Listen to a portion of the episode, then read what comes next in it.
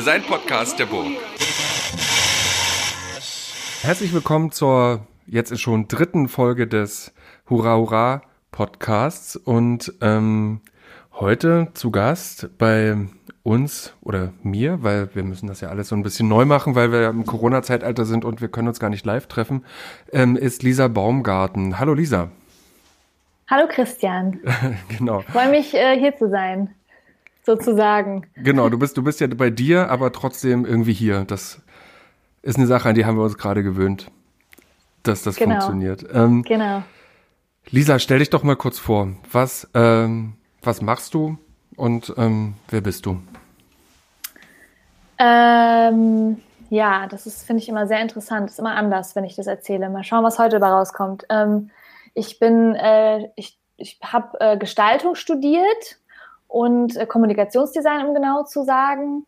Ähm, habe äh, auch in dem Bereich gearbeitet, paar Jahre in der Artdirektion ähm, bei verschiedenen äh, Studios, unter anderem in Köln. Äh, dann war ich mal in London kurz und in Amsterdam.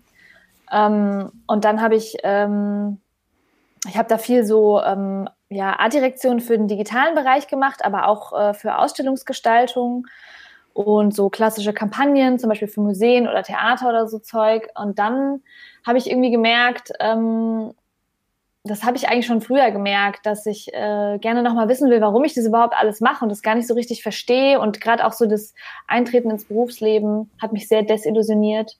Und dann habe ich nochmal ein Studium angefangen an der HU, als wir dann nach Berlin gezogen sind, ähm, vor jetzt drei Jahren und habe äh, angefangen, im Bachelor nochmal Kulturwissenschaft und Gender Studies zu studieren. Und äh, jetzt, das hat mich dann natürlich auch wieder auf andere Fährten gebracht. Dann habe ich auch angefangen, über Design zu schreiben und mich mit anderen Leuten auch ähm, auseinanderzusetzen und zu connecten. Und dann irgendwann das Projekt Teaching Design gegründet, zusammen mit Anja Neithardt. Also letztes Jahr im September ist das online gegangen. Ähm, und jetzt gerade mache ich so ähm, auch schon seit einigen Jahren Lehre. Also ich unterrichte an verschiedenen Hochschulen und Unis in Deutschland und arbeite immer noch freiberuflich als Gestalterin und äh, studiere auch immer noch nebenbei und schreibe auch immer noch nebenbei. Also ich mache so ein paar verschiedene Sachen. Was studierst du denn nebenbei? Kulturwissenschaften und Gender Ach, das machst du immer noch. An der Humboldt-Uni, genau. Ich habe jetzt so viele Credit Points zusammen, dass ich theoretisch meinen Master machen kann. Ja, also ich konnte quasi aufbauend auf meinem Diplom jetzt ein paar äh, Scheine machen, so neben dem Job quasi immer mal so peu à peu. Und ähm, genau. Das ähm, klingt ja genauso wie ganz viele Designerinnen pro Biografien gerade sind. Ganz viele Sachen irgendwie nebenher ähm, sich einerseits also, also nicht nur sich, sondern generell einfach produzieren, also im Markt arbeiten und Sachen machen und gleichzeitig aber eben auch versuchen, diese Reflexionsebene zu suchen. Und ähm, dadurch, dass wir, also bei uns in, in, in Halle, vor allen Dingen aber eben auch im Zug des Hurra Hurra Festival uns genau diese, mit diesen neuen Erwerbs- und wie ich nenne es jetzt mal Wirkungsbiografien auseinandergesetzt haben, haben wir ja das, haben wir dieses Festival gemacht und über ja. dieses Hurra Hurra Festival zur Designausbildung sind wir ja auch auf dich gestoßen. Eigentlich tatsächlich. Ah, okay. Na klar, einfach dadurch, dass, dass plötzlich irgendjemand in den Raum kam und sagt, wie gesagt, kennt ihr dieses Teaching Design? Habt ihr das mal mitgekriegt? Und hält uns so das Telefon hin und sagt, hm, das, und alle gucken sich so an. Und wir waren ja wirklich schon drin im, äh, ja. im Kuratieren von, von dem ganzen Programm. Und das kam irgendwie relativ spät. Und ja. alle gucken sich, gucken sich so ein bisschen betrützelt an und denken sich so, äh, nee, äh, nee. Und dann guckt man so auf den Stream und denkt, so, oh, das ist ja interessant. Und dann, äh, und dann hattest du dich dann auch noch angemeldet und zwar nur als Gast, aber ähm, ja. warst du dann auch da. Wenn du jetzt nochmal so zurückblickst, ähm, wie, wie war das für dich, das Festival? Ähm, kann, wie, wie ist das für dich in Erinnerung geblieben? Was hast du da, was hast du da erlebt? Ähm, ja, stimmt. Das war zu Beginn der Teaching Design Zeit noch. Ich bin dann da so hin und hatte danach auch mich kurz geärgert, dass ich mhm. nicht mehr Werbung gemacht habe für das Projekt. Aber das, das ähm, habe ich irgendwie nicht so, habe ich nicht so Lust gehabt in dem Moment. Wollte eher einfach mal gucken, wie es so woanders läuft oder ja. Ähm, ich fand es super. Also ähm, was mir in Erinnerung geblieben ist, ist ähm, dass ich das Gefühl hatte, die Studierenden waren sehr involviert in die Planung. Ähm, das war so, das war so alles so sehr auf Augenhöhe und sehr liebevoll organisiert. Ähm, ich fand auch die Gäste, die Gastauswahl war ähm, total toll, weil eben genau da im Prinzip auch das, was ja auch wir so angestrebt hatten mit diesem Teaching Design Projekt, nämlich Leute zu finden, die eben noch nicht 20 Jahre im Geschäft sind und ähm, eine Professur haben und äh, alteingesessene äh, Urgesteine in der designleeren Landschaft sind, sondern da waren wirklich Leute dabei, die auf dem gleichen Wissensstand sind wie ich sozusagen oder im, im gleichen Lebensabschnitt, aber trotzdem an, auf irgendeinem Bereich eine Expertise haben. Zum Beispiel Imad Gabriel, der hat diesen die Colonizing Design Workshop gemacht. Das fand ich total toll und das fand ich sehr, sehr gut. Also die Auswahl der Leute, des Programms. Und was ich sehr, sehr gut fand, war, mal abgesehen davon, dass es besser organisiert war als, ich, als einige Designkonferenzen, auf denen ich schon war, ähm, war, dass äh, Konversationen und Gesprächsrunden Teil, fester Bestandteil des Programms waren. Weil, also zum Beispiel diese Roundtable-Situation, weil das Oft ist es so, dass man sich dann noch so beim Käffchen zwischendurch oder mal schnell beim Lunch noch mal networken kann oder so. Oder man muss dann halt abends in eine Bar ziehen. Aber oft sind, gibt, gibt es dafür keine Räume auf solchen Konferenzen. Und das ist eigentlich das Entscheidende. Das heißt, ich habe unheimlich viel an Gesprächen nebenher gehabt, wo ich jetzt immer, also ich habe da so viele Leute kennengelernt, zu denen ich jetzt immer noch Kontakt habe. Wie schön. Ja. Und ähm, du hattest es gerade gesagt, das war so zu Anfang der ähm, der Teaching Design Zeit. Ähm, ich finde, ich habe mir das ja nochmal alles angeguckt und ähm, ich zitiere jetzt einfach mal, was du, ähm, was du sozusagen auf deiner oder auf eurer Website zu Teaching Design schreibst und ich lese einfach mal vor, weil ich kann ja nämlich lesen. Also, um, ähm, there are way more design schools and design educators than the few well-established ones that mainstream design blogs, mags and events give a platform to. What are the less known design schools doing? Who else is teaching next to the poster child designers? What and how are you teaching and why is it, is, why in this way? Ähm, da würde ich dir einfach mal die Rückfrage stellen, wieso, ähm, wieso hast du das so explizit angefangen, dich mit, mit Teaching Design auch in dieser Form als Plattform zu beschäftigen? Wie, wie kam das dazu? Ähm, Anja Neidhardt, mit der ich ja die Plattform gegründet habe damals, die jetzt, die ist jetzt seit Anfang des Jahres in, schreibt ihren Doktor und ist nicht mehr dabei, aber mit ihr habe ich das gegründet. Mit der hat, habe ich ein Büro geteilt und ähm, wir haben beide, äh, wir waren beide in der Lehre, sie ein bisschen weiter als ich, aber noch beide relativ am Anfang und haben festgestellt, dass wir sehr viel Gesprächsbedarf haben. Dass wir immer wieder gefragt haben, ja, wie machst du das denn? Und ähm, was hast, was benutzt du da für Texte? Und ah, ich habe da was, kann ich dir schicken und so weiter. Und dann, also zum einen hat mir der Austausch total gut getan. Der hat total gefehlt innerhalb der Unis, in der ich, an der ich gelehrt habe, weil es einfach keine Netzwerke zwischen Lehrbeauftragten gibt. Sind, wir sind ja alle dazu gebucht sozusagen und teilweise auch von verschiedensten Teilen Deutschlands. Und dann ähm, habe ich gemerkt, dass die, dass die Art und Weise, wie ich, ähm, das ist sozusagen der zweite Teil, der sich vor allen Dingen auf den Inhalt bezieht von, von Teaching Design, ist, dass ich ähm, gemerkt habe, es ist schwierig, nicht so zu lehren, wie man gelernt hat oder gelehrt wurde. Also ähm, was mache ich, wenn ich, wenn ich eigentlich weiß, was da bei mir passiert ist in der Uni, ist gar nicht so cool gewesen, aber ich habe gar keine pädagogische Ausbildung und gar keine Strategien. Und die meisten Lehrbeauftragtinnen, die kommen ja aus der Praxis des Designs und sind keine AusbilderInnen. Und äh, ja, und dann haben wir da uns viel drüber unterhalten und dann eben auch spezifisch feministische ähm, Texte oder Ansätze zumindest ähm, immer wieder ausgetauscht, Materialien auch. Äh, und dann habe ich irgendwann zu Anja gemeint, du sag mal, es gibt doch bestimmt noch mehr Leute, die es so geht, so geht wie uns.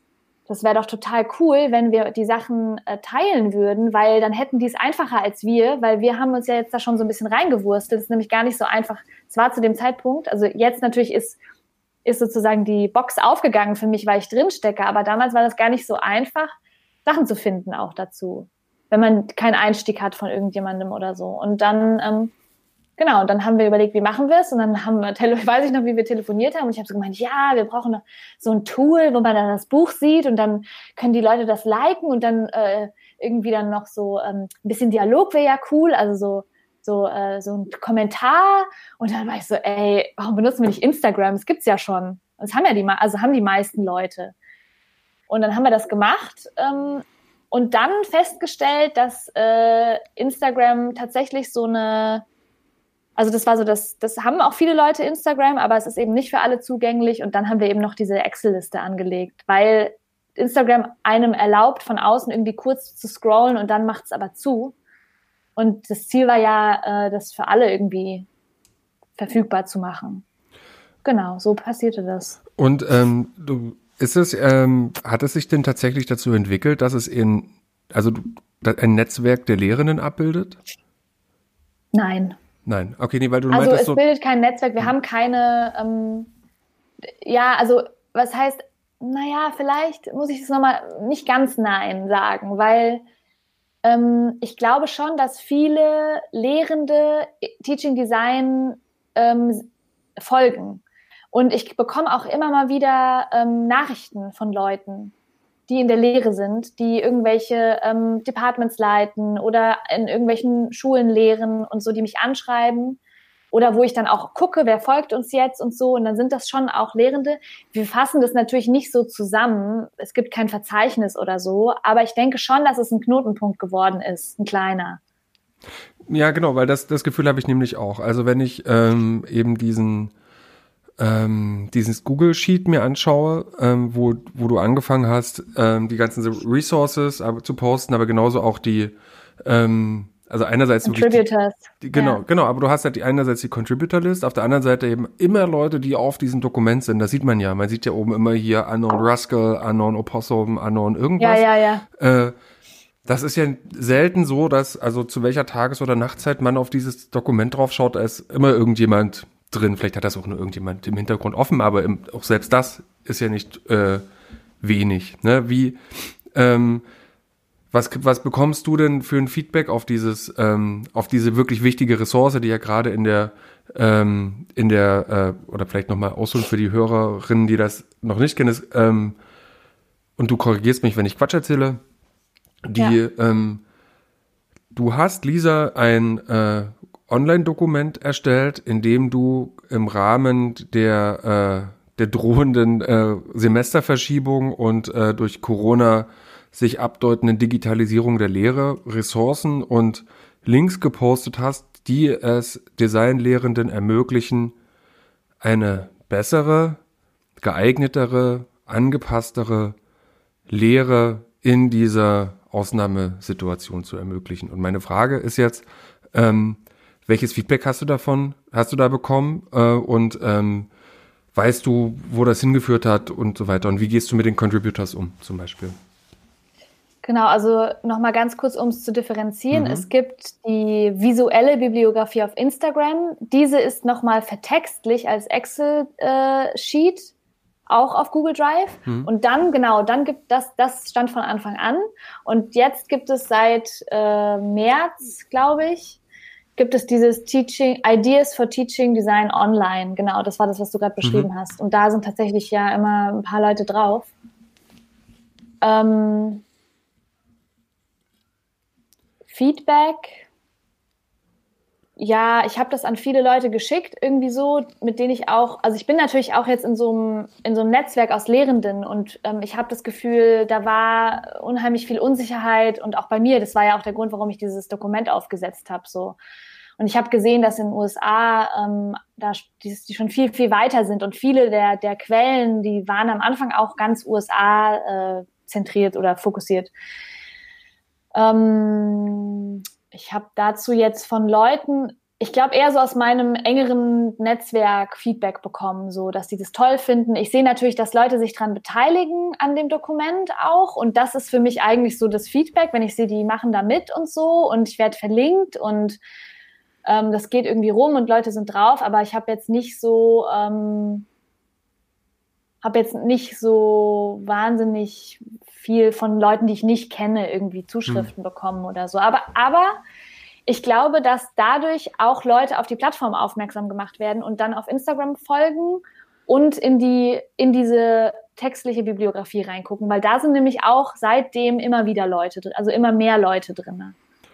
Hm. Und die, ähm, und vielleicht ist das ja aber gerade mal ein ganz guter Punkt. Also ich finde, du hast immer noch dieses, ähm, ähm, sozusagen dieses Sharing Experience, Doubts, Question, Knowledge, Concepts, Methods and References and to connect with one another. Und ich finde, dass die, mhm ähm, gerade dieses Teilen von Erfahrungen und, und Zweifeln und Fragen, also neben den Concepts, Knowledges, Methods and References, finde ich aber gerade mhm. in dem ähm, in der aktuellen Zeit einen ganz wichtigen, einen ganz wichtigen Faktor. Und ich finde dieses Teaching Design, also ich gehe jetzt mal von dem G-Sheet aus, also weniger die, diese Reference-Liste. Ähm, ähm, die, also ich kann es nur aus meiner Perspektive sagen, ich habe, weil ich vorhin habe nochmal vorhin drauf geguckt, habe gesehen, oh, ich habe schon lange nicht mehr drauf geguckt, weil sich auch wirklich sehr verlängert hat.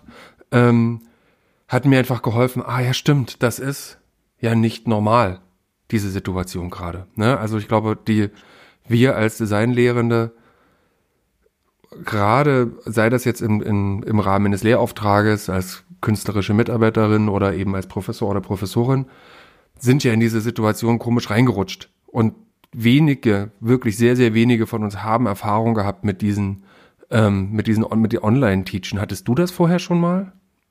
Hast du das schon nee. mal gemacht vorher? Nee, nee, aber ich glaube, ich habe es ein bisschen in einer anderen Relation gesehen, weil ich viel im Austausch war mit Leuten aus den USA und die ähm, sind im Semester reingeschmissen worden in mhm. das Online-Teaching. Genau in der kurz vor der Phase, wo dann die Studis anfangen, ihre Projekte fertigzustellen und dann diese sogenannten Crit-Sessions kommen, also die, mhm. ähm, wie sagt man da, ähm, so okay. Endpräsentationen oder so Abschlusspräsentationen. Und ähm, daher, glaube ich, kommt auch diese Vielzahl an Resources von denen. Ähm, und ich hatte ähm, ja quasi zwei Wochen, also mehr oder weniger Zeit, mich intensiv ähm, damit zu beschäftigen, meine Kurse umzuschreiben. Und ich habe ganz, ganz viel in diesen Quellen geguckt. Und ich habe auch, ähm, ich, ich, den kennt, also vielleicht kennst du den auch, Ramon Tejada, der hat diesen Decolonizing Design Reader gemacht. Das ist auch so ein Open Source Dokument. Der hat, ähm, dem hat, mit dem bin ich auch in Kontakt und dann habe ich ihm das so geschrieben, dass ich so unsicher bin und dann hat er gemeint, hey, lass uns kurz an äh, Google Hangouts jumpen und dann sind wir da kurz rein und dann hat habe ich ihm ein paar Fragen gestellt und er hat mir so ganz grundlegende Sachen gesagt und die haben mich äh, total beruhigt und dann ähm, und dann habe ich einfach mit dem Wissen, dass es ein Experiment ist, äh, versucht, mich auch an diese Regeln zu halten, zum Beispiel so wenig wie möglich Tools, mhm. ähm, so transparent wie es geht die Aufgabenstellung, damit Leute, die schlechten technischen Zugang haben, ähm, das asynchron machen können, überhaupt mal zu verstehen, was ist synchron und was ist asynchron. Ne? Also äh, alle zusammen oder jeder für sich irgendwie nach seiner oder ihrer ähm, ihrem Zeitplan.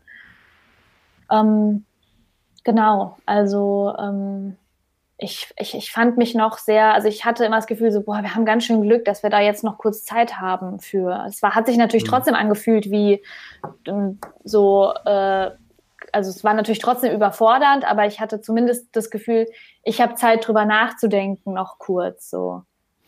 Ähm, aber ja, ich glaube, das kommt auch immer darauf an, wie da so der Zugang ist mit Technik und ähm, da habe ich auch so das Gefühl, das ist ganz unterschiedlich, je nachdem, wie, wie viel Bock man hat, auch sich damit auseinanderzusetzen. Und ich habe prinzipiell immer Lust, mich mit so Tools und so Zeug auseinanderzusetzen. Das ist halt, macht es mir schon einfacher dann, glaube ich.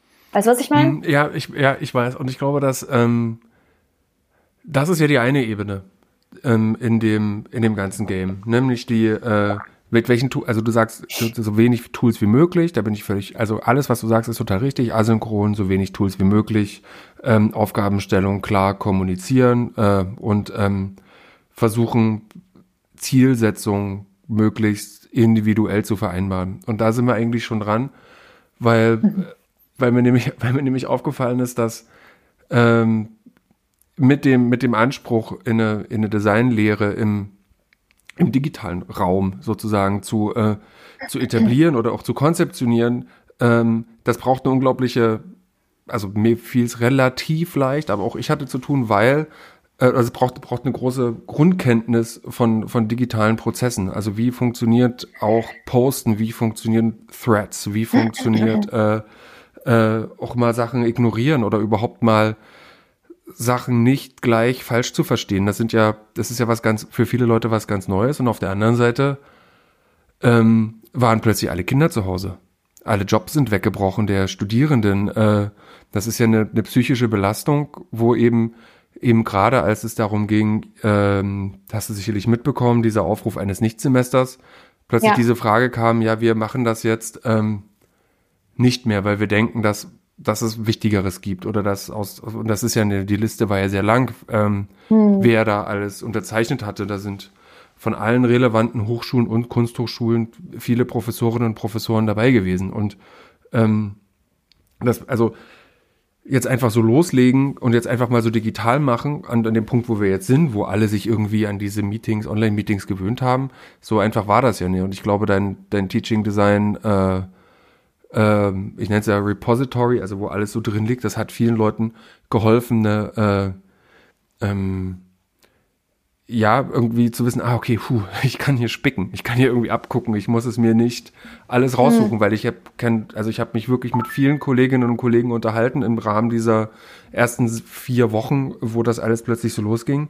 Und alle haben gesagt, ja, hier, da steht alles. Alles, was du wissen musst, steht eigentlich dort. Und ähm, könnte mir würde schon behaupten, dass, dass es eben, dass dein, ähm, dein also ist ja kein Papier mehr, haha, aber dein, deine, deine Pixel da ähm, ja. einen, einen großen, großen Beitrag dazu geleistet haben. Ja, das freut mich voll zu hören. Ich, mir war das gar nicht so bewusst, weil wie gesagt, ich ähm, habe da schon immer Leute drin gesehen, aber ich wusste jetzt gar nicht so, ähm, ob, ja, ob das so verwertbar, oder ja, doch, dass es mhm. verwertbar ist schon, aber ich wusste nicht, dass das irgendwie so, doch dann so geholfen hat. Das freut mich total. Aber, aber die Frage ist dann, ähm, das ist ja unsere Lehrerinnenperspektive. Aber welches ja. Feedback bekommst du denn von vielleicht sogar deinen Studierenden, ja. aber auch anderen Studierenden, wie die mit dieser Situation umgehen? Also für ja, die ist das, das ja nochmal speziell. Das ist eine gute Frage. Also auch gerade so auf dieses Nichtsemester jetzt bezogen. Natürlich habe ich das alles mitgekriegt und so. Und ich hatte auch das Gefühl, ähm, also ich habe das Gefühl, ich habe als Lehrende auch irgendwie eine gewisse Art von Fürsorgepflicht. Also ähm, ich ähm, bin jetzt nicht irgendwie äh, Familienmitglied oder eine Therapeutin oder irgendwie so ähm, eine dauerhafte Unterstützerperson, aber ähm, ich hatte das Gefühl, ähm, irgendwie ähm, müssen wir, und das war sozusagen mein Umgang mit dieser ganzen komischen Schocksituation von Corona und was da ist und so, oder diese Ungewissheit, war, ich, ich möchte Normalität, ich möchte irgendein Gefühl von Normalität, ich brauche ein Gefühl von Gebrauchtsein, Sinn, Sinnhaftigkeit und und dann haben wir ähm, auch viel darüber gesprochen. Ähm, ich mache ja gerade einen Kurs unter anderem mit Julia Mehr an der HTW und haben dann zum Beispiel ähm, solche Sachen noch einfach erfragt. Also wir haben so ein mit Typeform so eine so eine so ein Questionnaire gemacht im Prinzip, so ein Fragebogen und den erstmal an die Studis geschickt. Und dann waren dann so, das war kurz vor dem Kurs, da haben wir gefragt, wie geht's mhm. euch? Gibt es eine größere Belastung als normal? Ähm, hab, zu welchen technischen Sachen habt ihr Zugang? Da konnten sie anklicken, was sie, was sie haben. Also Internet gut, ja, schlecht, wenig, begrenzt und so weiter. Also ähm, einfach so Check-in, so ein Check-in gemacht. Und ich hatte das Gefühl, das war schon mal ganz gut, um für mich auch so ein Gefühl zu kriegen, wie es denen geht. Und wie es denen ging zu Beginn, ähm, war eigentlich relativ gut, überraschend gut. Also ich fand, ähm, die haben alle eigentlich jetzt aus der von der HTW, ähm, die haben einen guten Eindruck gemacht. Da waren so ein paar, die waren besorgt um jemanden oder haben gesagt, ja, es ist nicht so gut gerade mit dem Job oder so. Aber prinzipiell waren alle, nö, nicht mehr Belastungen als normal und ähm, eigentlich alles so äh, ganz in Ordnung, bis auf, ähm, ja, man würde halt gern seine Freunde sehen. Und das hat sich jetzt aber auch geändert. Also das ist ja jetzt auch schon wieder drei Wochen her ne, oder vier. Und ich glaube, die Situation, der Stress, dieses, wie das jetzt ist mit diesem Online und auch diese, die, diese andere Konzentration, die gefragt wird, das hat sich natürlich jetzt schon nochmal geändert. Also da ist jetzt schon eine viel größere Anspannung auch drinne. Das ähm, nehme ich wahr. Wie, wie, nimmst du das wahr? Ähm, ich habe es ja auch gerade schon erzählt, dass wir heute Morgen eine Feedback-E-Mail bekommen haben, wo sich ein paar Studierende zusammengetan mhm. haben, um uns zu schreiben, dass sie sich ähm, ja mit ein paar Sachen überfordert fühlen und also total finde ich total gut und auch ein paar produktive Vorschläge gemacht, um, wie man das lösen könnte und ähm, dann haben wir da mal so ein bisschen nachgehakt auch heute im Kurs und es ist einfach sehr viel, also letzte Woche war sehr, sehr viel auf einmal, da kamen auch noch andere Kurse dazu. Mhm. es ist halt einfach alles chaotisch, auch von der Semesterplanung.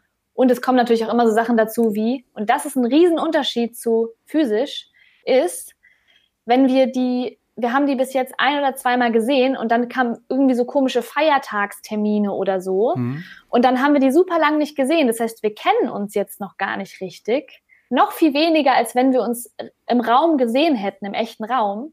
Und dann lassen wir die so lange alleine mit ihren Sorgen, mit ihrem Stress, mit ihrer Angst, den Kurs nicht zu bestehen. Und dann baut sich ein unheimlicher Druck auf, der sich dann natürlich auch irgendwo entladen muss. Ja, also das ist halt einfach, das ist zum Beispiel so eine komische Nebenwirkung von diesen digitalen hm.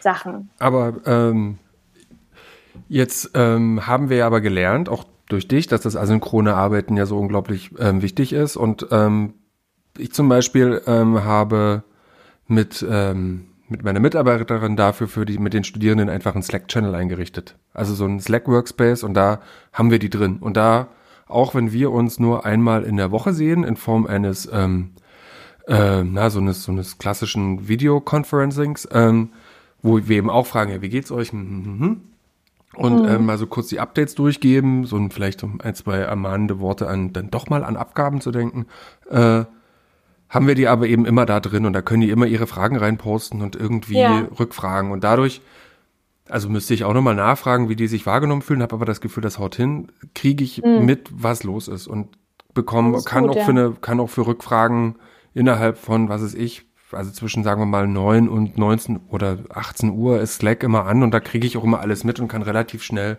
ähm, auf sowas reagieren. Also das hilft total auch mal außerhalb der regulären Synchron-Meetings äh, drin zu bleiben. So. Klar, das machen wir auch. Also wir hm. haben auch einen Slack-Channel und so, aber es ist halt unterschiedlich. Personen nehmen das unterschiedlich wahr. Mhm. Wir haben auch heute im Kurs gemerkt, also die E-Mail kam und wir haben dann im Kurs nachgefragt und es waren dann tatsächlich ein paar einzelne Personen, denen es so ging. Ein paar waren total zufrieden. Es ist wie immer, man kann es nicht allen recht machen. Wir haben versucht, da sehr wohlwollend und sehr offen und transparent zu sein. Das ist dann manchmal vielleicht auch gar nicht so gut, haben wir uns dann heute überlegt. Manchmal ist es vielleicht auch überfordernd. Aber es, alles, was wir machen, ist ein Angebot. Also wenn die, wenn wir sagen, hey, schreibt in Slack und tauscht euch aus und nehmt es als Klassenraum wahr, ähm, dann muss das immer noch angenommen werden. Und das können wir natürlich nicht beeinflussen. Ne? Wenn die, wenn die dann keinen Bock haben, da reinzuschreiben, dann haben sie halt keinen Bock. Also das ist, ja. Und dann, ja. das, so entsteht halt dann doch irgendwie eine Dynamik. Ne? Also das ist, ist total interessant. Ich beobachte das auch sehr ähm, interessiert, wie sich das so entwickelt und hatte dann nach dem Gespräch heute das Gefühl, es war gut, dass es passiert ist, weil wir jetzt auf einmal nochmal uns besser kennengelernt haben und auch ein Vertrauen jetzt da ist, dass Kritik geäußert werden kann. Und das ist wichtig.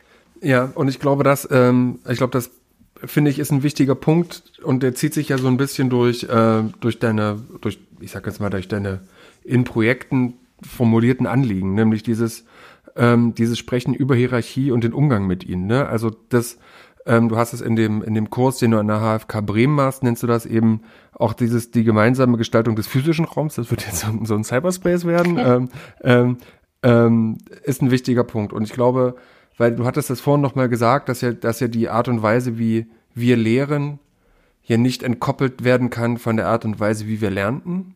Also, dass wir diesen, ähm, wir sind ja dann auch eben Kinder irgendwie unserer Geschichte ja. und unserer eigenen Biografie. Und ich glaube, das ist auch eine Sache, die wir in dem Hurra Hurra Festival, ich, ich vielleicht auch ein bisschen the hard way gelernt habe, ist dieses Hinterfragen von Hierarchien. Also ab welchem Punkt sag ich denn, wie es läuft? Ne? Mhm. Ne? Und ab wann ist es eben ein studentisches Projekt, deren Projekt?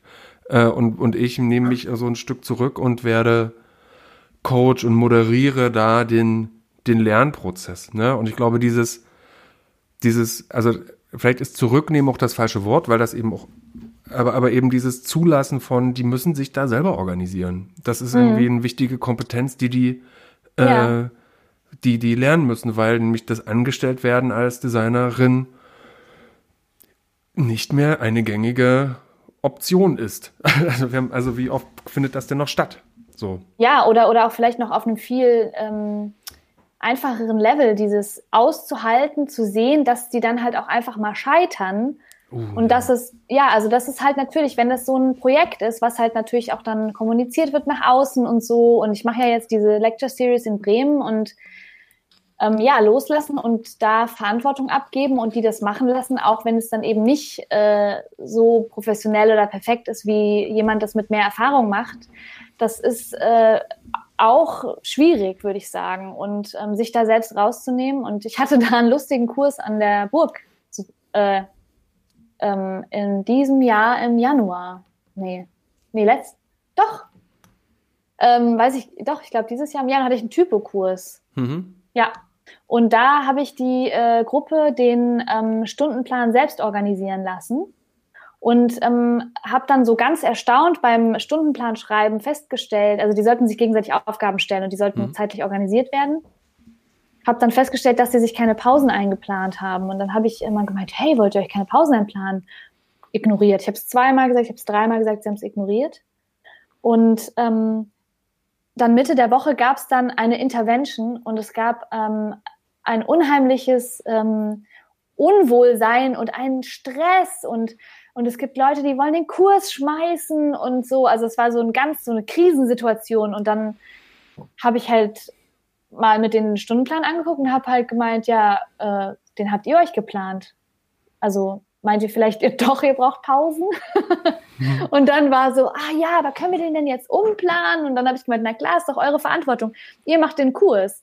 Und dann waren sie so, ah ja, okay. Und dann haben sie den Kurs umgeplant, also nochmal alles irgendwie über den Haufen geworfen und neu geplant. Und es war so ein produktiver, so ein produktiver Raum. Und ich hatte das Gefühl, die haben, die haben so viel daraus gelernt, auch für sich selber und für eine Gruppe Verantwortung zu übernehmen, Sachen abzusprechen, auch mir zu vertrauen, dass ich nicht sage, ihr macht das, wie ich das sage, sondern dass ich denen auch vertraue. Und die wollten am Ende sich in einem, das fand ich so cool, also das war eines der schönsten Erlebnisse für mich bis jetzt, dass sie mich gebeten haben, mich, äh, mich äh, mit ihnen zusammen äh, in den Kreis zu setzen auf den Boden für eine Feedbackrunde. Und ich hatte noch nie eine Studierendengruppe, die so gerne nochmal zusammen sprechen wollte am Ende. Das war wirklich toll. Also, aber das musste ich auch aushalten, dass die total abgefuckt waren für anderthalb Tage. Also.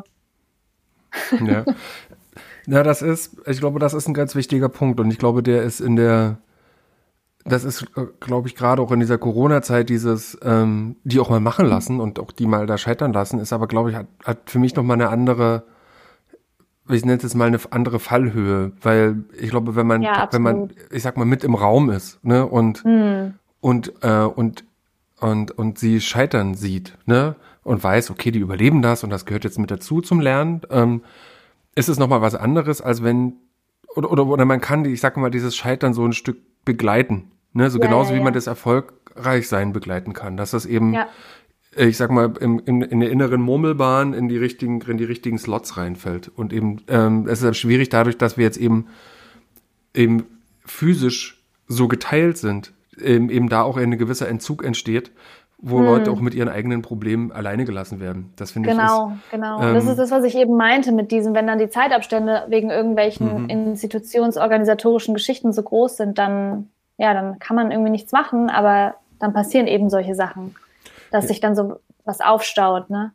Wenn du, ähm, wenn du aber nochmal so, ähm, ich sag mal, ich jetzt, ich glaube, das Gespräch zu der Geschichte der Designausbildung, die führe ich nochmal mit jemand anderem, aber wenn du mal in, de, in deine eigene ähm, Design-Lernbiografie reinschaust und ja. jetzt in deine eigene Design-Lehrpraxis schaust, welche anderen ähm, Punkte siehst du, wo du das, wo du das für dich selber auch ganz unbedingt anders machen willst als äh, deine Lehrenden?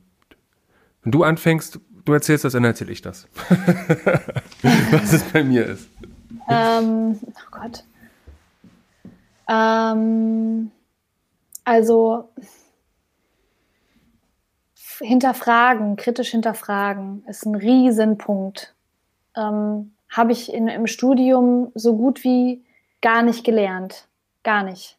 Dich also, selbst als Studierende oder die Lehrenden Ja, also Design zu hinterfragen. Mhm. Ah, okay. Also ich mhm. war, also ich glaube, dieses so sich auflehnen und so, das gehört ja auch so ein bisschen zum Studium mhm. dazu und nicht alles so toll finden und so und das so zu üben. Aber ähm, nee, also überhaupt sich mich damit auseinanderzusetzen, was ich da mache, weil wir machen ja Kultur, also wir sind ja ein Teil von Kultur, Kulturproduktion auch und und ähm, das überhaupt zu verstehen, wie man das, wie ich das verorten kann, das äh, habe ich nicht mitbekommen und ähm, das ist super wichtig. Hierarchien auch ein Riesenthema, deswegen taucht es auch immer wieder auf.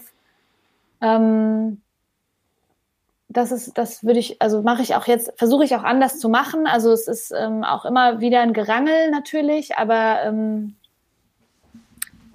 ja, also und was natürlich ganz, ganz wichtig ist, ist, dass ähm, ich eigentlich keine weiblichen Vorbilder hatte in meinem Studium. Mhm. Und das äh, versuche ich natürlich auch als Frau in der Lehre jetzt da äh, zu, ja, denen was zu erzählen darüber und denen andere Wege zu zeigen irgendwie. Ne? Also deswegen finde ich es auch wichtig, da präsent zu sein.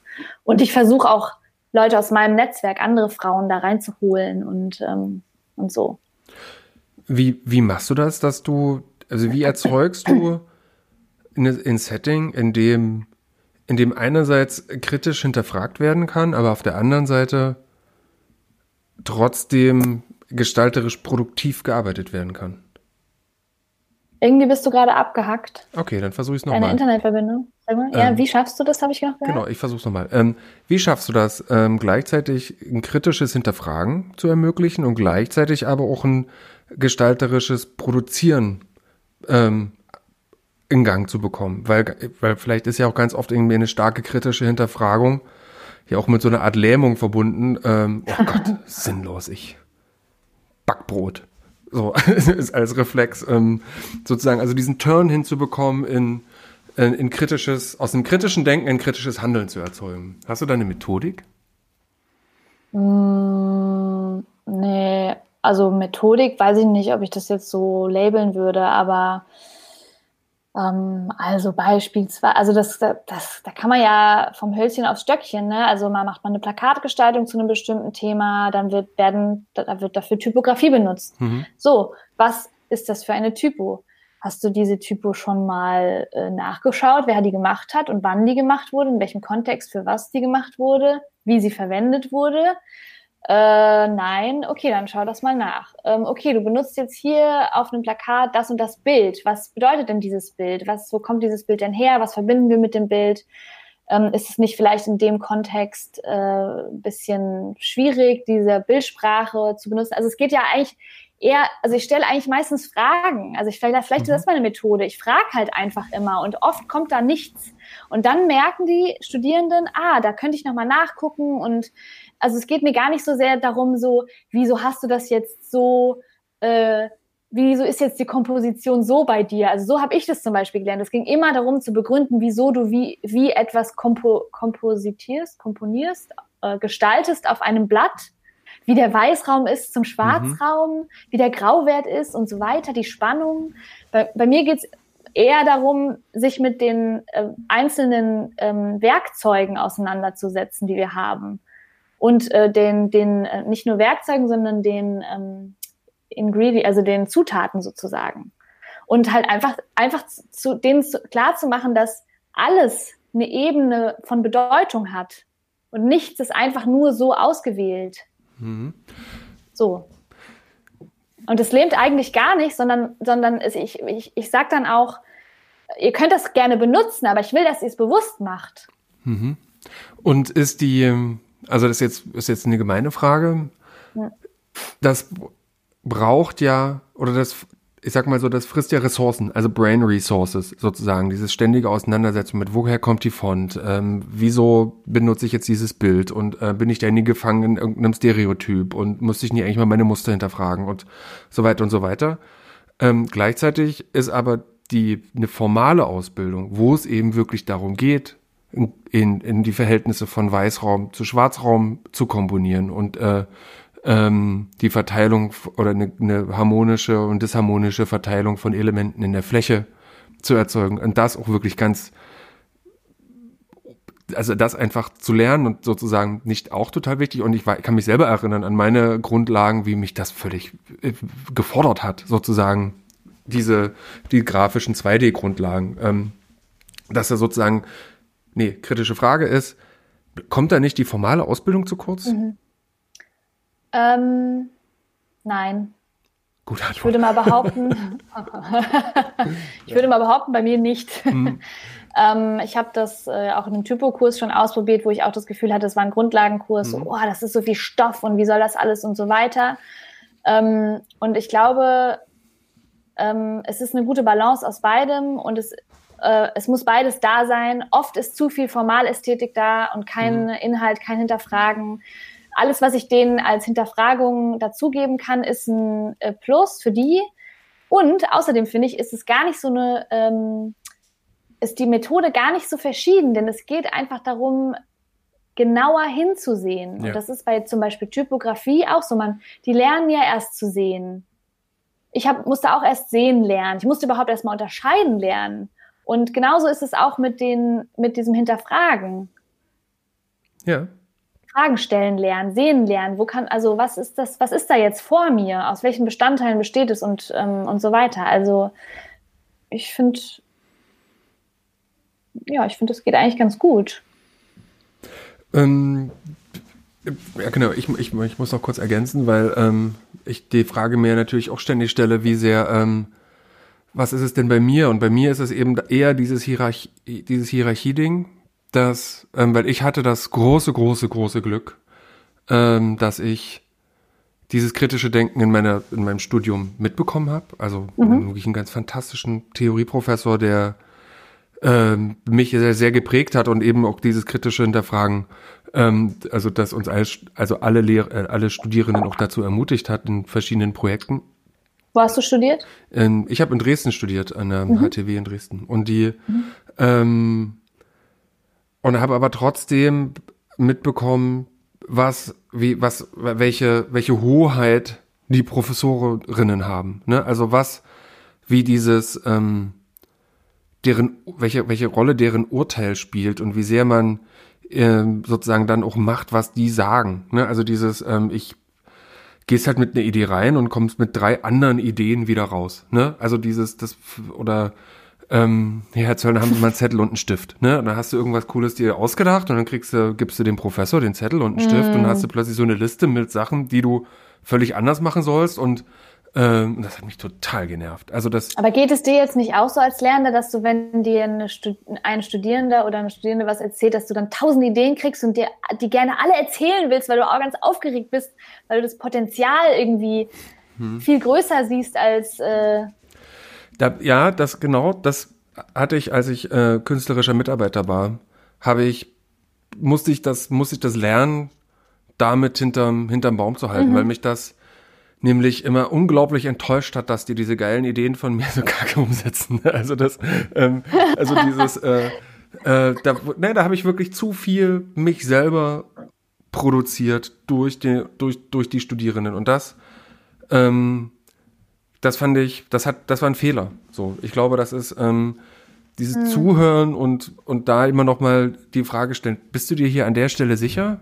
Also schon, also schon das, also natürlich kann man sich nicht sicher sein. Ne, das ist die automatische Antwort ist nein und selbst und weil ja falsch ist und es ähm, da sozusagen reinzugehen und überleg doch noch mal und guck mal, ob das, ob das eventuell äh, und guck mal hier, guck mal das Buch an oder schau dir mal den Link an oder irgendwie sowas und dann dadurch rüttelt sich das so langsam in so eine Richtung. Anstatt sozusagen nein, das ist aber jetzt nicht richtig, eher zu sagen, hm, ähm, könnte das nicht anders sein oder warum machst du das so? Also ähnlich wie du, warum hast du diese Schrift gewählt? Mhm. Warum hast du das gemacht? Und wenn dann eben keine Antworten kommen, äh, dann sage ich eben auch so, naja, dann lass doch mal darüber nachdenken. Und wenn ich mhm. Zeit habe, kann ich mit denen gemeinsam darüber nachdenken, aber meistens ist es wenig Zeit und ähm, dann müssen sie halt nochmal in die Bibliothek, also irgendwo oder sich selber nochmal ähm, noch kümmern. Deswegen ist es bei mir vor allen Dingen dieses, dieses, die, die Studierenden kommen lassen und die Ideen als ernsthafte Gedanken wahrnehmen, wenn sie auch in der, mit, einer, mit derselben Ernsthaftigkeit äh, auch visualisiert und formuliert sind. Das ist dann wieder so ein mhm. Punkt, wo ich wo ich dann, wo ich dann eher strenger werde, weil ich, ich will mir einfach, ich will einfach ordentlich, ich will einfach Anschaulichkeiten, damit ich diese mhm. Ernsthaftigkeit auch produzieren kann. Wenn ich die nie habe, dann ist es so ein, in so einem diffusen Raum, so dieses, ja, ich würde das gern so machen und ich könnte mir vorstellen, das. Ja, da wollte ich mal einen Kurs draus machen. Ja, da wollte ich schon mal einen Kurs draus machen. Das äh, kann ich ja jetzt mal ausplaudern. Mit Marion habe ich darüber nachgedacht, die ja auch an der Burg unterrichtet. Mhm. Ähm, das war das gesprochene Plakat, weil uns aufgefallen ist, dass immer so viele ähm, gesprochene Gestaltungsarbeiten abgegeben mhm. werden oder präsentiert werden, die ähm, aus reinen Willensbekundungen bestehen und wenig aus ähm, gemachten, gemachtem. Ich weiß nicht, ob dir das mal aufgefallen ist. Ja. Ja, ich würde das ja eigentlich so machen, aber. Eigentlich. eigentlich ist das, eigentlich ist das grün.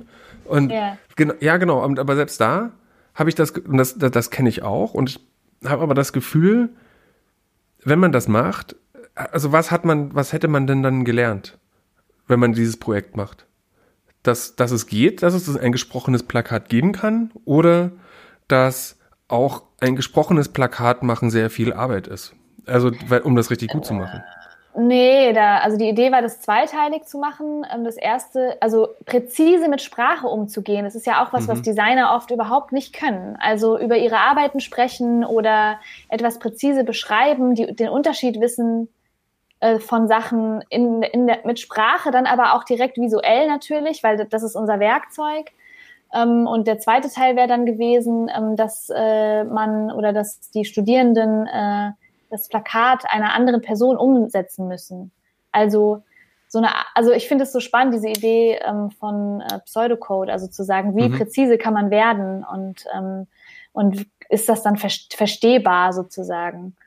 Ähm, mhm. Aber ich habe eigentlich noch mal eine Frage an dich zu ja, was bitte. anderem. Und zwar hatte ich eine Diskussion mit einer Kollegin darüber, ähm, über Hierarchien und Feedback. Und zwar ähm, haben wir uns ein bisschen darüber gestritten, weil ich der Meinung war, dass es äh, wichtiger ist, dass die Studierenden Feedback von untereinander bekommen, also von sich gegenseitig und dass ich nicht mein Feedback höher oder besser äh, werten würde als, als das Feedback untereinander. Und sie war der Meinung, dass ähm, die Studierenden immer sehr gerne wollen, dass wir Lehrenden Feedback geben und dass wir das differenzierter können, ohne Frage, äh, und mit mehr Erfahrung äh, und deswegen das sozusagen wichtiger sei oder mal mindestens genauso wichtig, aber auch ein bisschen wichtiger. Und das würde mich voll interessieren, wie du das siehst, weil wir ja gerade über Feedback gesprochen haben und ähm das ist eine gute Frage. Ich habe das Gefühl, dass das, dass das was, was das, also das klingt jetzt ganz gemein, ein Nee, nee, warte mal, ich muss mal kurz. Also, ja, die Studierenden, ich, ich wünsche mir, dass die Studierenden, das habe ich so vom MIT mal, da habe ich das mal gesehen und das fand ich total beeindruckend. Vielleicht ist es auch so ein American-Ding, wie unglaublich offen die miteinander kommuniziert haben und wie ehrlich die sich gefeedbackt haben. So wie die, da steht jemand vorne und erzählt irgendwas und bei uns, also das ist jetzt auch schon ein paar Jahre her, steht man da und alle sitzen so da und warten, bis die Professorin oder der Professor irgendwas sagt und alle sitzen mhm. so stumm da und hören zu und dann geht also ne Student ab, Studentin auf und dann geht das ganze Spiel von vorne los und und die Studierenden hören das eher so. Vielleicht gibt's mal so zwei, drei Leute, vielleicht manchmal nur einen, ähm, meistens männlich, der sich da irgendwie krass reproduzieren muss und übelst die, übelst die Feedbacks gibt, aber die anderen sind alle still. Und ähm, das habe ich mir immer sehr gewünscht, dass das, dass die Studierenden untereinander mehr sprechen und mehr Fragen stellen. Und das habe ich an, das Gefühl, dass es an der Burg gut funktioniert, aber auch nicht immer. So, das kommt dann im Laufe des Semesters sozusagen, wenn die, wenn die Gruppen eingegruft sind, dann, dann passiert das und dann passiert das vor allen Dingen auf einer informellen Ebene ganz oft, wenn, wenn wir Lehrenden nicht da sind. Also die ähm, im Projektraum, ne, dann geht man, dann gehen die halt da so rum und dann fragen die sich so gegenseitig und stehen vor ihren Moodboards und besprechen sozusagen diese Sachen. Also das, diese Feedback-Ebene gibt es. Ich habe manchmal das Gefühl, die wird als tatsächliche Feedback-Ebene gar nicht wahrgenommen, sondern einfach als, als Plauderei. Sondern das ist ja schon Feedback, wenn da sozusagen miteinander ja. gesprochen wird. Nur sind die, äh, Gott sei Dank, alle sehr nett zueinander und, ähm, und dadurch vielleicht manchmal auch sehr wohlwollend mit den, mit den Ideen oder und das ist dann eben auch das Los der Studierenden gegenüber uns Lehrenden, unerfahren, weil sie bestimmte äh, Pitfalls noch nicht sehen, die mit dem Prozess einhergehen oder bestimmte Ästhetiken, ich sag jetzt mal aus, aus einer sexistischen oder dekolonialisierten Weise noch gar nicht einnotieren können, weil da irgendein, irgendein irgendwas Exotisches oder irgend sowas hängt, ne, sozusagen an so einem Moodboard, sondern sagen, nie einordnen können, ja, warum hast du jetzt hier diesen Federschmuck? Das ist doch, warum machst du das? Sondern diese Fragen ähm, sind dann eben eher die kommen dann eher eben von Lehrenden sozusagen. Und ähm, aber, aber dann wiederum das Gefühl, dass, dass sozusagen dieses One-to-One-Feedback-Gespräch, also sozusagen, wo man sich sozusagen, ich sag mal bei uns ist, ich habe so einen Vorbereitungsraum ähm, oder mein Büro und dann haben wir das so gemacht, es gibt sozusagen einmal eine große Runde, wo wir miteinander sprechen und dann ähm, gibt es aber eben diese Einzelsessions in, im, in meinem Büro und dann sitzt man da und dann ist das auch eine andere Atmosphäre, sondern da, da sind auch keine anderen Studierenden drumherum und da kann man sehr gut miteinander sprechen. Und ich glaube, diese hm. Gespräche äh, über den Entwurf und über die äh, über, über Umstände, die diesen Entwurf begleiten, also sei das Implikationen oder eben auch rück, äh, rückwirkend irgendwelche Inspirationen, die sind total wertvoll. Aber ich würde das ja. jetzt in diesem 30 Minuten Gespräch die sind insgesamt sind die Feedback, aber der konkrete Feedback zu dem Entwurf ist vielleicht vielleicht nur zehn Minuten und den Rest spricht man über Gestaltung. Und ich glaube, diese Einzelgespräche sind total wertvoll. Ich vielleicht ist es irgendein Nebensatz, den ich da mal gesagt habe, der den den ganzen Entwurf sozusagen weiter begleitet hat, aber das da müsste man vielleicht noch mal mit Studierenden sprechen, um ähm, um sich da noch mal äh, genaueres genau. Ja, also das ist zum Beispiel was, was mich total beschäftigt, ist dieses, wie kriege ich die dazu, untereinander konstruktiv zu kritisieren oder Feedback zu geben, ohne dass die sich so vorgeführt fühlen oder dass sie das Gefühl haben, oh, das ist jetzt so voll der, der, der führt mich jetzt, also der will mich irgendwie oder die will mich jetzt irgendwie schlecht machen oder das so als Angriff zu sehen. Ich habe das mhm. Gefühl, das ist, dass, dass, dass da also eine Kritikfähigkeit teilweise fehlt und deswegen sind auch die ähm, die Kritik, die Kritiken untereinander immer so wohlwollend, weil da so eine Angst da ist, äh, sich gegenseitig ähm, auf den Schlips zu treten. Das finde ich so schade, weil ich habe das Gefühl, die sehen schon sehr viel. Und ja. sie könnten lernen, noch mehr zu sehen. Das ist halt so, das ist halt echt so voll das Anliegen. Und das versuche ich von mir. Und das versuche ich immer so sehr, da, da, da sitze ich dann manchmal jetzt auch gerade im Digitalen zwei Minuten und sage gar nichts weil ich, weil ich dann, weil ich die, das Gefühl habe, ich muss die auch kommen lassen irgendwie, ne? Die brauchen halt so ein bisschen und dann halte ich das aus. Boah, du hältst es aus, ich kann das nicht Dann aushalten. kommt dann was. Es ja. kommt aber was und es ist echt gut. Ja, das merke ich mir. Das, das, nee, das ist aber tatsächlich in den, ähm, in diesen, in diesen Gruppengesprächen ähm, neige ich dann doch zum Monologisieren manchmal, weil ich einfach, oh, weil ich diese Stille so schlecht aushalte. Das ist ein, ja. das, das, das ist so awkward silence, die, mhm ich, ich will ja auch, also mir ist das ja auch selber oft unangenehm, die Situation. Ne, wir müssen da jetzt durch und ja. ähm, ich will ja niemanden sozusagen in, in diese proaktive Rolle zwingen, die diese Person gar nicht, ähm, gar nicht einnehmen will. Und ähm, was ich aber mal ähm, gelesen hatte, ich glaube, es war John Takara, der mal, der hatte das mal getwittert, dass er nicht mehr fragt, hat noch, äh, hat noch irgendjemand Fragen? Sondern fragt, welche Fragen habt ihr denn jetzt? Ah, ne? also das dieses, muss ich mir mal aufschreiben. das ist ähm, dieses, ähm, ne? also Antworten mit Ja und Nein sind einfach, ähm, sind nicht, also Fragen, die man mit Ja und Nein beantworten kann, sind einfach ganz schlechte Kommunikationstools, so, sondern es ist eher so, was seht, was seht ihr denn hier? Wo, wo seht, welches Feedback habt ihr denn jetzt für mich? Ne? Also jeder hat irgendwas, aber ähm, und dann kann man direkt fragen sozusagen. Ne? Und dann kann man ruhig auch, also das ist, ich glaube, in Real Life halte ich so eine Stille eher nochmal aus, als ich das in so einem, äh, in so einem, in so einem Google-Meeting aushalten würde. Zumal, ähm, oder mit so einem whatever Zoom äh, ja. Ding. Was mir aber eben auch noch auffällt und gerade eben, weil wir so über so Awkwardness reden, ich sitze ja dann auch bei den Studierenden im WG-Zimmer. Ne? Mhm. Ne? Also das, und ich glaube, diese, das finde ich einfach ein bisschen schräg. Also dieses, ähm, also denen dann sozusagen in ihrer, in ihrem Rückzugsraum, in dem die dann ja sind, ne, noch mit, mit so einem mit so einem Pressure zu kommen, sag jetzt erzähl doch mal, jetzt, jetzt komm doch mal da raus aus, also das, den, die, das habe ich noch nie eintrainiert, diesen, diesen Sprung da drüber zu sagen, jetzt ähm, leg doch mal die Müslischüssel weg und jetzt setz dich mal gerade hin und jetzt erzähl mir doch mal hm, kurz. Naja, ne? das Ohne, ist ja schon nochmal ein Unterschied. Das ist ja hm. schon nochmal ein Unterschied, wenn ich irgendwie sage, so, hey Leute, wir machen hier den Kurs zusammen und hm. ich hab, ich muss einfach, ich glaube, das ist, ich glaube, das ist aber, ich glaube, das ist einfach so ein Verständnis davon, dass es so, es braucht zwei Seiten, um da irgendwie was draus zu machen. Und ich, ähm, ich, äh, ich, ich finde nicht, dass das unbedingt Druck ausüben ist, sondern einfach zu sagen, so, hey, ihr seid hier genauso dran beteiligt wie ich und vor allen Dingen, ich brenne mich auch wie Sau aus, wenn ich drei Stunden am Stück nur laber mhm. und die können mir auch irgendwann nicht mehr zuhören. Vor allen Dingen, ich, brauch, ich möchte ja auch gerne deren Perspektive hören und die Perspektiven untereinander sind für die voll wichtig.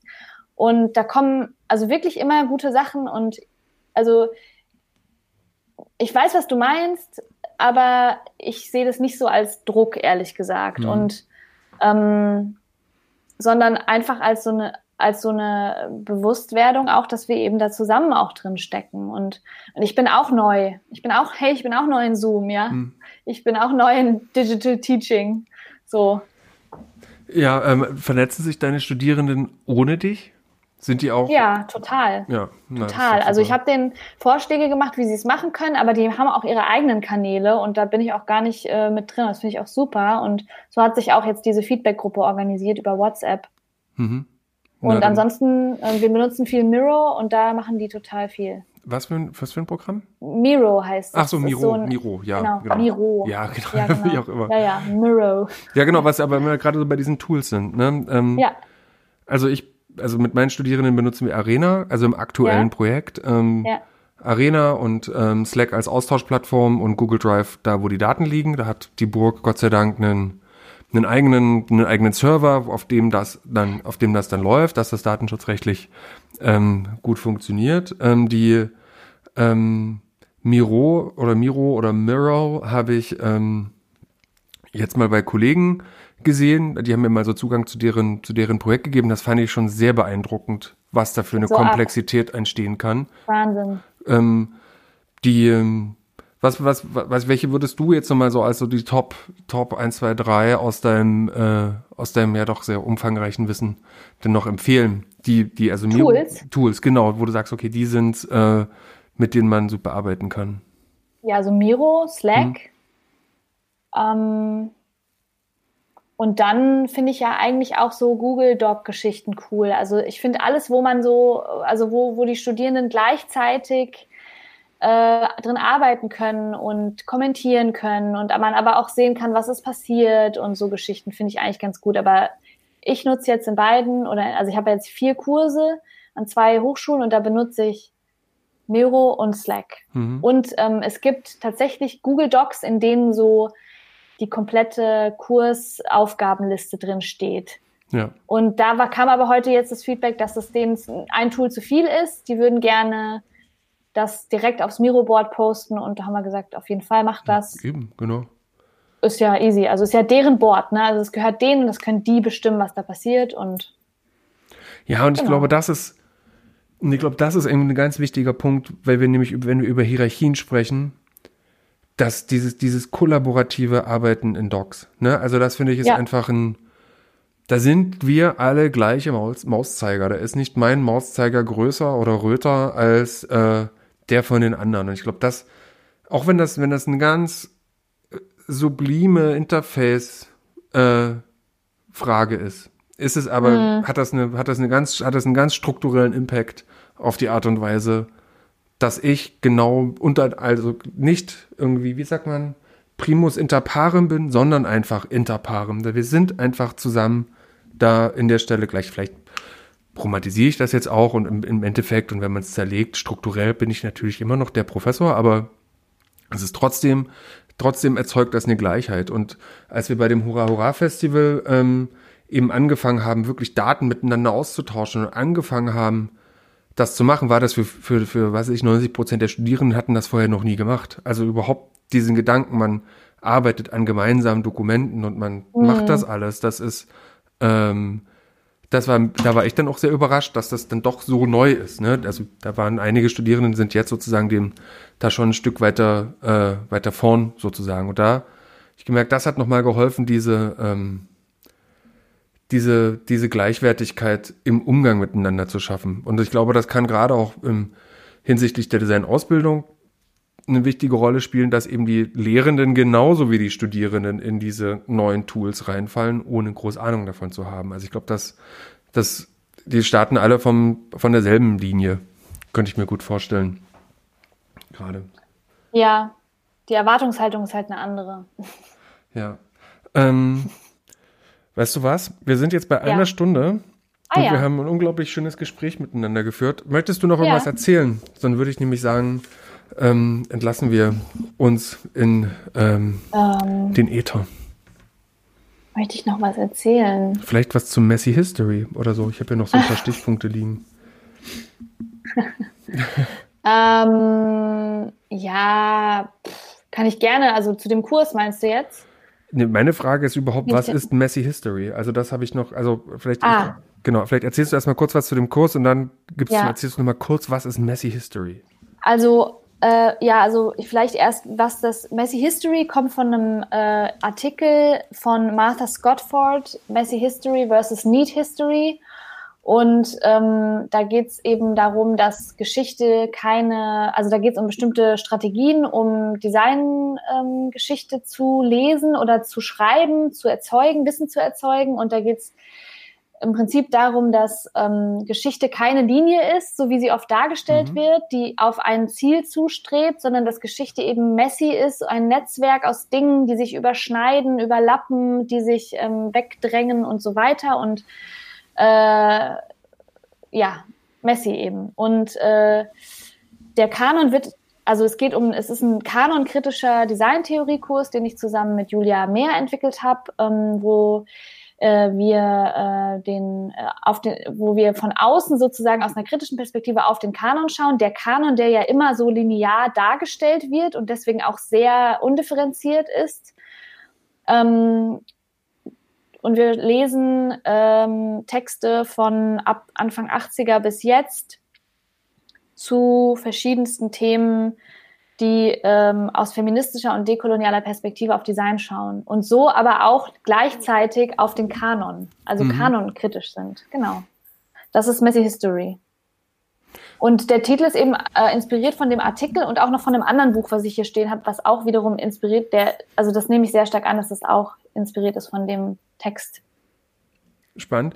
Ähm, und, und auch da habe ich gesehen, wird das alles auf ähm, Arena, zumindest hast du da den genau. wieder, wieder online Ja, gelegt? das habe ich mir von Anja Kaiser abgeguckt, mhm, weil genau. die hat das so schön gemacht und ich dachte, die Studis sind immer so ähm, Lektüre-phob. Äh, also haue ich ein paar coole ähm, Cover drauf, dann sieht hm. es zumindest so ein bisschen visuell äh, lecker aus und dann habe ich davon Danach kommt einfach Text. Immer. Ja, aber woher das wohl kommt, dass die so lektürephob sind, ne? Ich kann das gar nicht so richtig nachvollziehen. Wahrscheinlich ist es ist es eine Zugangsfrage? Das ist die Erwartung an das Studium. Also zu sagen, ach, ich studiere nichts. Es war für mich eine klare hm. Entscheidung hm. zu sagen, ich studiere keine Geisteswissenschaften. Ich studiere Design, weil ich will was mit den Händen machen oder ich will was, ähm, ja, was haptisches, machen, was mit äh, ähm, ja, einer materiellen Auseinandersetzung zu tun hat. Und ich war auch immer hochpikiert äh, darüber, wenn wir Texte lesen mussten. Fand ich ganz schlimm. Und die, äh, und aber hat sich das dann trotzdem eingelöst? Dein, dein, die, deine Erwartungshaltung an das Studium?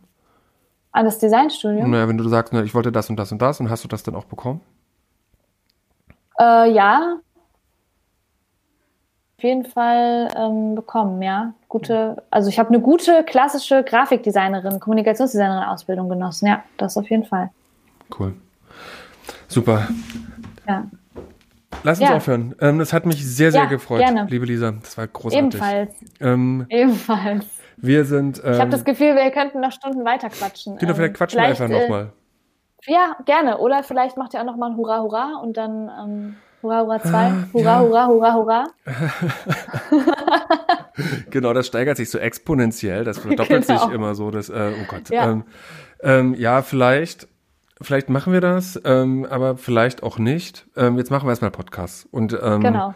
warten mal, bis wir alle überhaupt zusammen sein dürfen und dann genau, ähm, findet sich vielleicht ein anderes Format. Wir haben ja immer gehofft, dass eine andere Schule einfach das macht. Das kann ja dann auch anders heißen. Ah, Aber ja. dieses, ja. dieses, dieses Format, das von Studierenden, mit Studierenden äh, und natürlich auch durch Begleitung von Lehrenden äh, Inhalte produziert werden und Austausch eingefordert wird und dann auch gefeiert wird. Also Austausch gefeiert wird. Ich glaube, das ist mir ein ganz wichtiges Ding, dass es geil ja. sein kann und dass es ja. das zum Miteinander reden, auch miteinander tanzen und miteinander trinken gehört. Das, äh, das ist mir ein wichtiger Punkt und das können ruhig auch mal andere machen, einfach damit es einen, damit es auch bunt bleibt und auch andere, ja. ich will das gar nicht so sehr own, so diese, ja, diese Art und gut, Weise.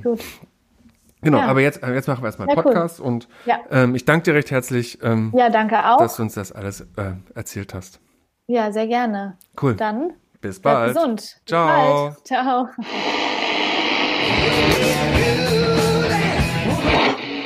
Als ich zur Schule ging, ging das ziemlich schief.